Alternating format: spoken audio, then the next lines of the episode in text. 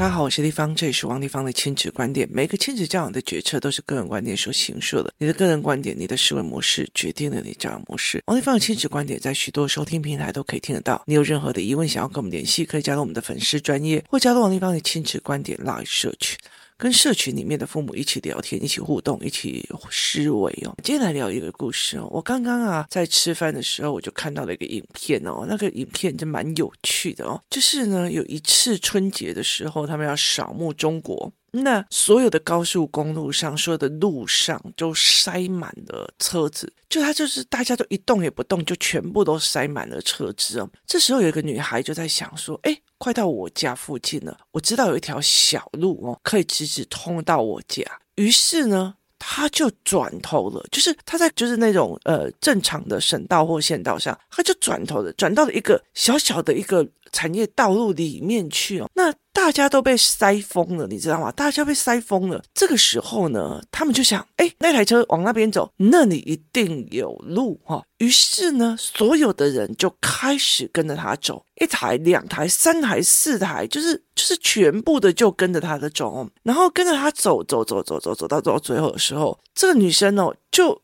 有点吓到，因为他到了最后，他有点吓到，因为那一条小路通到一个山上的一个小屋，那个屋子是他的家，就等于是他们家是在山的两头，那这一头是比较有个小路可以过的，可是所有的车子都是塞在那个小路上，他没有办法转头，他也没有办法绕出去，那。爸爸妈妈看到说：“嗯，啊，我女儿回来，怎么后面一堆车？你就可以，其实他看影片就很好笑，就他这整台山上就是一条小路，然后一整全部都是车哦。那我觉得这件事情是非常非常的有趣的哦。那跟我这阵子其实去跟很多人聊天哦，就我有很多的同学啊、朋友啊，他们其实都已经就是有时候你会觉得人生的选择是这个样子。我那时候决定来台北读书的时候啊，然后读了。我们想要有思考性或干嘛，或者是说，哎，我现在是一个大学毕业之后，然后我就在台北工作。那如果我今天是在台北有一个公职或什么的时候，我的思维会不会跟别人不一样哦？那这阵子我就是下了台中这样子哦，那我就遇见了，就是跟几个人在聊天这样。那其中有一个哦，我觉得蛮有趣的哦，他的公司也是在台北，那他常常就是直接从台中然后坐高铁上来上班这样子。那他住的地方蛮偏远的，就是蛮偏远的，那就是要开车再转捷运，然后再转高铁，然后再来台北，然后再下去这样。那他公司其实在一个台北市蛮有名的一个国中或高中的旁边。那我就问他说：“哎，你怎么没有想要把你的儿子，因为他也在读国中嘛？我说你怎么没有想要把你的儿子带到你旁边去，就是带到你的这个名校旁边去读书？”然后他就看着我说。为什么？然后他说：“为什么呀？”我说：“那你其实，在这么好的国中旁边，你其实就可以让你的儿子过来。为什么一定要在这种所谓的比较乡下的地方，然后读书这样？”然后他就看着我，然后就这样看着我这样子。然后呢，他说：“为什么？”他就说：“那那很奇怪，就是说他在茶水间，然后看到了就是扫地的，就是阿姨在跟那边的工读生啊，或者是隔壁，例如说，就是因为他们那个。”大楼里面还有隔壁的学校的补习班嘛？哦，他们都要用英文讲话，他就觉得他惊呆的，就是那个扫地的阿姨竟然在用英文在跟就是补习班的这些国中生聊天，这样，那他就觉得这怎么会这样？然后他就说：“哦，我我我小孩不用，就是他就说我小孩不用。”那你知道吗？在台北这个生活地方习惯的，就是一个地方的一个认知，去决定了你的认知系统。然后我就会说，如果一般的台北市人这样讲，哦，你看他们在那个地方哦，就可以把英文念成这样，连那个扫地的阿姨都跟他讲了。所以你一定要赶快把小孩弄过来，我们的英文输的，我们一定要加强，我们要怎么样？就是那个输的。然后我就问他说：“那你为什么不是这种心态哦？”那他们家其实是一个传统产业。那我那时候也会觉得说，你为什么要来台北上班？你为什么不要在家里帮传统产业，而且赚很多啊？就是赚到那种，就是整片哦，放眼望去哦，几乎都是他土地这样。然后他就跟我讲了，呃，一个比较直的一个问题，他就说，他就说这个产业哦，结构已经在变了，就是这一个产业的结构在变。然后因为他的其实有原物料的问题，他说这个世界的原物料的资源，就是要生产这个产品的原物料资源已经在耗损了，也意思就是大自然的资源已经越来越没有了哦，所以未来其实粮食会是最贵的。他说：“未来粮食一定会是最贵的哦。”然后他其实就很明白在讲说。他说：“因为他是在做科技的，他就跟我讲说，你看他英文讲的那么的厉害哦，可是问题在于是未来会不会有所谓的翻译系统？会语言这个东西学科已经是算没有，就是没有什么竞争力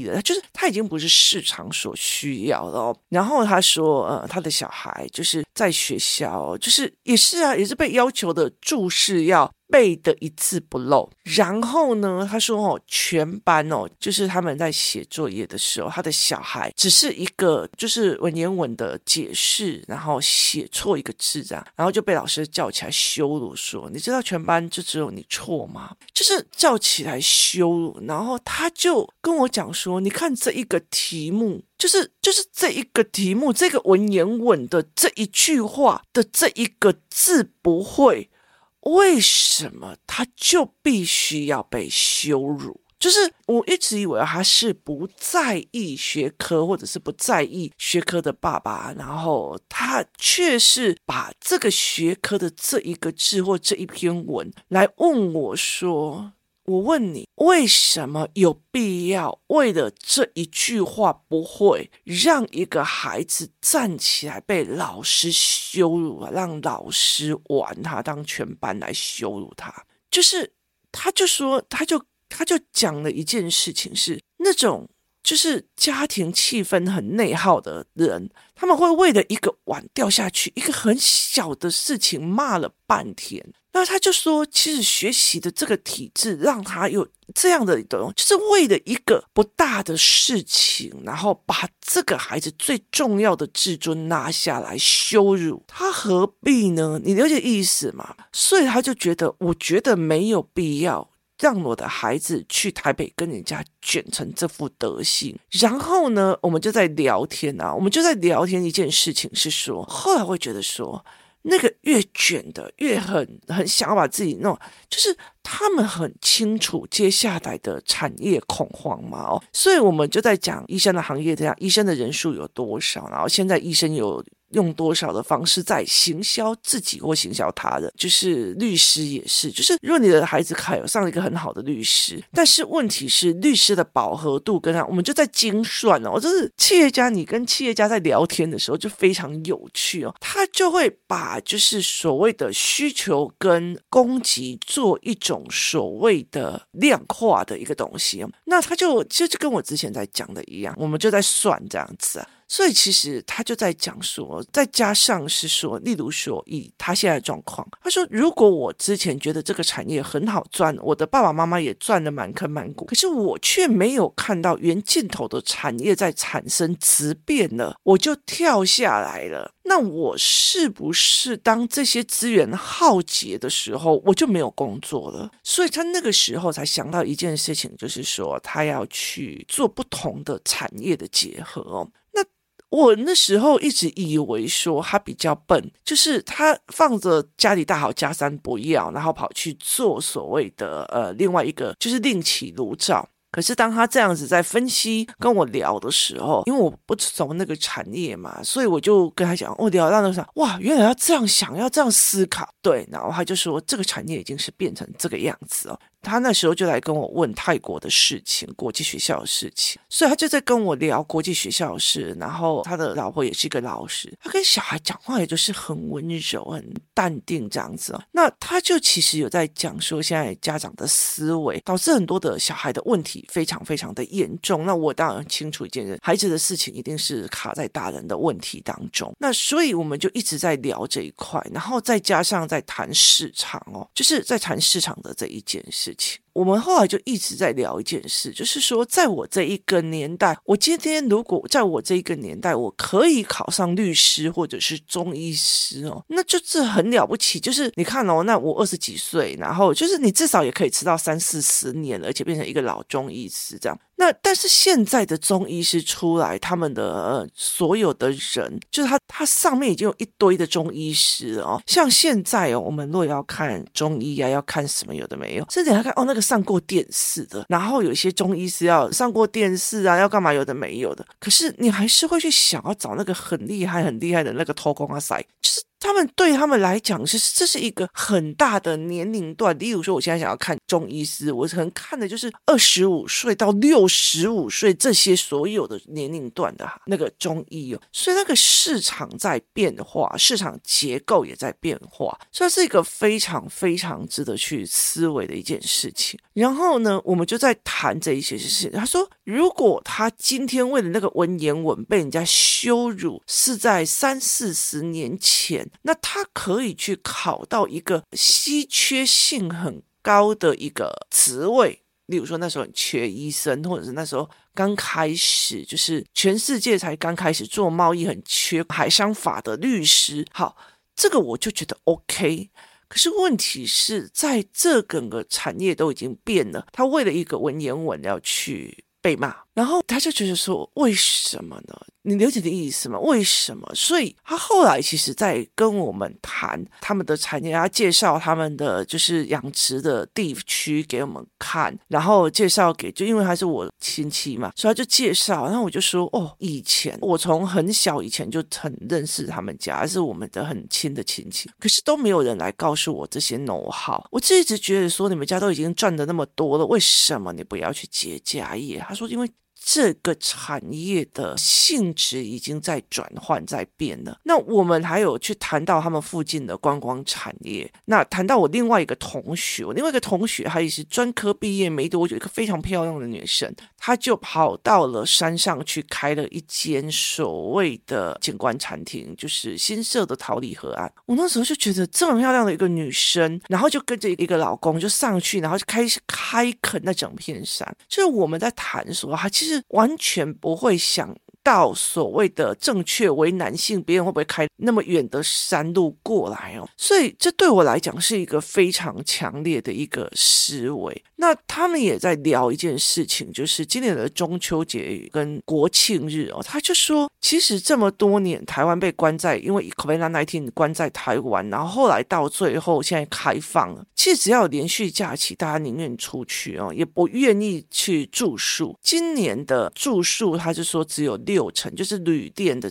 只有六成，然后呢，因为呢，工作室里面在工作室里面要针对学习动机营的这一群小孩，因为他们十天来感情很好，所以我们就办露营哦。所以我想要在年假里面看附近有没有什么住宿的，你知道，我想说十月八号到十月九号，在就是台中啊，类似那种外婆大甲那附近有没有一个住宿的房间哦？然后我就去 Google，你知道吗？你知道我找那个。四人房，然后找一间，然后两天。你知道我在连假的时候，那个房子哦，平常我就是如果是平常去住，是假日去住要两千五哦。可是那一天他给我算到一天晚上九千块，九千块我可以在泰国住多好，住好几天哦。所以我就觉得这这这很不合理呀，啊，就是这很不合理。所以他那时候也在跟他讲说，其实，在休闲农业休闲产业也在变，因为台湾的农业休闲里面有他的局限性跟它的就是呃，我们以为取悦人的思维是不一样。以台湾来讲哦，如果你想要让小孩子。去玩，你的东西就要有炫，有好拍照。为什么？因为拍照了之后，别人看到你拍照，就会想要想要去跟着去，想要去干嘛这样子哦。所以你就间接的帮他做宣传，也就是说口碑行销的意思。可是，其实如果以泰国来讲，它并不是哦。泰国，我有一次看到一个所谓的农场学校，它这真的就是农场，然后这是一个很传统的，它针对的这个小孩的爬或干嘛去做的，它并不是以炫的这个角度去看的，而是它真正的可以体验农场跟体验这些事情哦。所以这对我来讲是一件蛮有趣的思维。那他们就在讲说，其实如果现在以就是稀缺性，你去看森林系跟生物系，反而未来会比较有 OK。那语言呐、或者是商业或干嘛，有的没有的，其实很大一个部分就是很多自学都可以。所以他也明白跟我讲，文言文这种东西，就是当然你可以学到古人的。那很多人就说文言文，我念了以后，早晚有一天呢，我会忽然想到，哦，我就会忽然领悟那个文字的美丽。那可是问题是，对，那是文字的美丽，它是赏析。可是如果你要把它变成一个谋生工具的话，或者是你有没有值得为这一件事情，就是这一个注不是没有写好，去羞辱一个孩子的自尊？他就说，其实他觉得这个东西其实是完全，就是整个体系是没有在。在做所谓的排序选择，所谓的排序选择，很多人告诉我说：“哎，王一凡，你觉得一个小孩哦，人生当中最厉害、最重要的一件事情要做什么？就是会选择。就这个小孩遇到事情了。”他可不可以拿出一个主意来？我告诉你，这个应该要怎样，然后怎么样，怎么样？他可不可以把身边所有的环境的要件都观察了？观察了以后有思维脉络了，然后甚至有很多的方法，拿出一个主见来，就拿出一个主见，然后去做选择。这种选择叫做排序的能力。排序的能力在于是说，好，以我来讲，我的排序能力对很多人来讲，一定会觉得非常非常的夸张。例如说，很多人就会觉得说，王丽芳，你干嘛会这么的 focus 在亲子教养，而不是 focus 在出名？就很多的亲子专家或干嘛的去演讲、去露脸啊，去怎么样，有的没有的啊。那为什么你不去做这一块？因为对我来讲，我的排序是：如果我今天有了所有的名声，可是我的儿女都恨我，没有意思，就是这没有意思的。然后我觉得很多的东西。可以赚到钱，开加油站也可以赚到钱，去做什么东西也可以赚到钱。这个问题在于是那个感情之间，或者是我喜欢去听人思维。就如果你今天考一百分了，可是如果你说，哎。你怎么思考？就是就是郑成功来台湾开垦这件事情，我怎么知道啊？我就知道说他就是要来台湾开垦啊！啊，我就是答对了。我说那你怎么思考？他为什么做这个决策？如果你是他，你会不会做这个决策？为什么你不是去南洋，而是来台湾？就是因为你还要过黑水沟嘛？那你可以去南亚、马来西亚也可以啊。我怎么知道啊？这历史就是这样啊。那我会觉得很哀伤，因为那不是思维，它是一个知识点。它是一个知识点，所以对我来讲，我曾经知道说，如果我要让我的孩子考到零容错率，他就可以考到一个非常非常好的学校。可是我要一个孩子要求自己要求到没有容错率这种人生嘛，他会怎么样？就是零容错率这件事情，在他的人生当中会产生什么样的质变？就包括像我的家人会觉得，王丽芳，你怎么可以做这个事情？你这个东西就是错的，就怎样的？他会觉得你怎么可以做？对我来讲是错的选择。我在这样子的人身上长大，我是很痛苦的。所以我后来就会觉得说，哎，犯点错又怎样？不错又怎样？走错路又怎样？Happy 啊，搞不好你可以看到不同的风景。所以我带孩子出国，我就会很容易带他走错路。为什么？因为你就会发现不同的风景。所以对我的女儿跟儿子来讲，哎，我们上次不是去那边，然后后来妈妈就跳下来，然后我们就一直这边，我们不是就发现了什么？就是。那种出乎意料的风景，他们很喜欢，所以很概的一个概念在于这一个就是选择的样貌。所以我后来就会在想说，我们是不是在很多人，就这一个我这个这个亲人，他其实我一直以为说，为什么你在一个就是。就是这么有名的学校的旁边，然后你也有能力，你也有钱，你也有很多的事情，你可以把你的孩子带在这里。为什么你不做这个选择？是因为你不喜欢读书吗？是因为你不重视课本吗？或干嘛？那整个了解的一件事情是：第一个，他懂产业；第二个，他从产业里面的人需跟供需的平衡已经产生质变了。当供需平衡产生质变的时候，你要的是去。征求就是文言文精确度到一个程度，而为了这件事情而去做吧。就对我们来讲，我们会觉得说文言文这个字错了，跟他的自尊、儿童的小孩的自尊这两件事情来讲，哪一个排序是大的？对我来讲是这些小孩的自尊是重要的，或者是他怎么思考这件事情是重要的，而不是他写完作业没写作业，我叫你写，你竟然敢不写，就是你不听话的这个逻辑，或者是你怎么可以不听老师说话的逻辑，或者是。这个东西是赢过这个孩子的排序。那很多的人就很好笑，我都已经不在意学校的功课了，他作业不写，我也不在意了。他作业不写，我不在意了，是因为我施舍给孩子的不在意。重点在于是孩子对完成度跟责任心有没有。那如果孩子不写这个作业，是因为他懒，我不想写啊，我就是不想写，就是。行为上跟感官上的不配合，跟我觉得这过不了我的逻辑。这篇文本过不了我的逻辑，我根本就不认同这篇文章的作者。你为什么要我写一个心得报告，说我多认同他？这个叫做逻辑上的过不去。所以这是两种思维哦。所以当别人说：“哦，你看那个王立凡也没有一定要叫他小孩完全写完作业，我也要跟着他。”好。当这一个人转的一条路往前走的时候，你是不是也因为因为他们前面有人走，所以我就跟？可是你知道跟到哪里的吗？跟到哪一个地方了吗？那这些东西是对的还是错的？所以这个人他就跟我讲一句话，我当然知道很多人就是换了户籍，换了干嘛，有的没有，甚至付钱把小孩用到我这边的学校来。可是问题是，那是我不要的，就是。那是我不要的，我不要我的孩子这么的。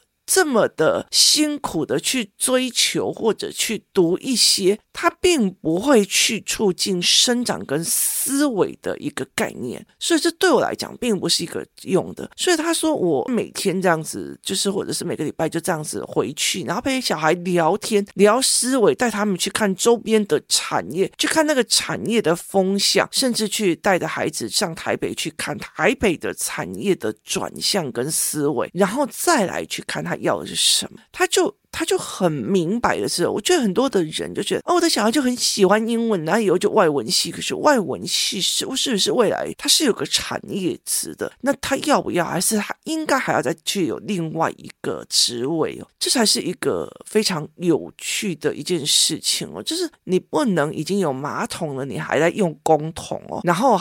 那公桶就会觉得，我自己明明有那么有多的功用，我那么多那么好，你们为什么不要用我？我还不需要接管线呢哦，你们为什么不要用我？这才是一个非常值得的一个思维。当别人都在走的路，你是不是也要跟着走？跟着走，走到哪里？你知道吗？第一个人或许他知道，我就是要回家。在我脑海里面，这座山是我从小到大，我知道有一条小路可以直接让我去我家，因为那边没有地方回转。也就是一条死路，因为死路的尽头是他家，所以他就过去。后面跟的那几百台车是怎样？后来到最后，他们这一群人到最后必须等那个道路全部都已经不塞车了以后，再一辆一辆从后面调走。这是一件让我觉得非常有趣的一件事情哦。所以我就会觉得说，对，就是当产业当大家在做的时候，有没有想过一件事情哦？像这一次的亚运啊，就是不管是围棋的亚运。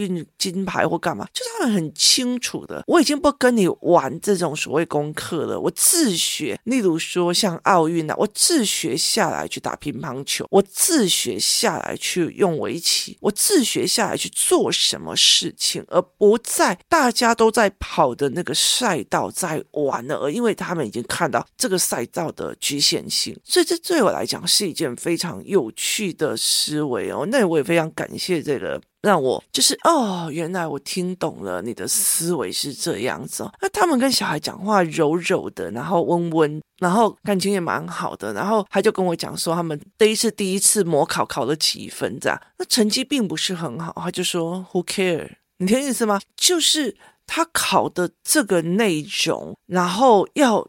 到最满到五 A 加加，那又如何？就是这个东西并不是思维性的，未来使用率也不高，所以他已经开始疯狂的用思维性的东西在另外带小孩。这另外带小孩的这一群的群主越来越多，而且他们是静静的，他们是静静的哦。像有一个妈妈，她也是，她完全从来都不晒她小孩的作文啊、国语啊什么有的，她疯狂的在训练，就是这个小孩喜欢羽球，一直在练羽球，然后到处征战比赛，就他们已经在帮孩子走另外一间人间稀少的路哦。那。重点是在于是，你知道你要走到哪个地方。不管你今天要去在台湾读书，我像我清楚的，就是我就在想说，如果我在台湾继续读下去，那我后面要帮我儿子做量身定做的什么额外的东西？这也很多的人就在想说，你看那个人都已经是五 A 加加，例如说，呃，像我女儿就在讲说，那人家从国小五六年级就已经是在那种所谓的科学先修班啊，干嘛哟，一直。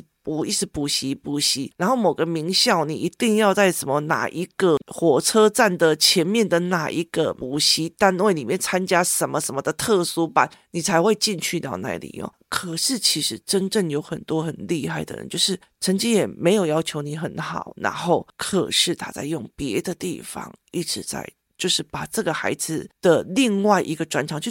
练别人没有的东西哦，这也让我觉得非常非常的有趣，也是值得思考。有时候我会觉得，是不是有很多的人就好像在跟着那一台车的往前走的思维是一样，因为前面那台车走了，所以那边势必有路哦。但是问题是你什么都不懂就跟人走了，你会走到哪里？你会陷在哪里？你会陷在哪个泥沼里？你会不会原本想要抄近路，到最后却是最晚？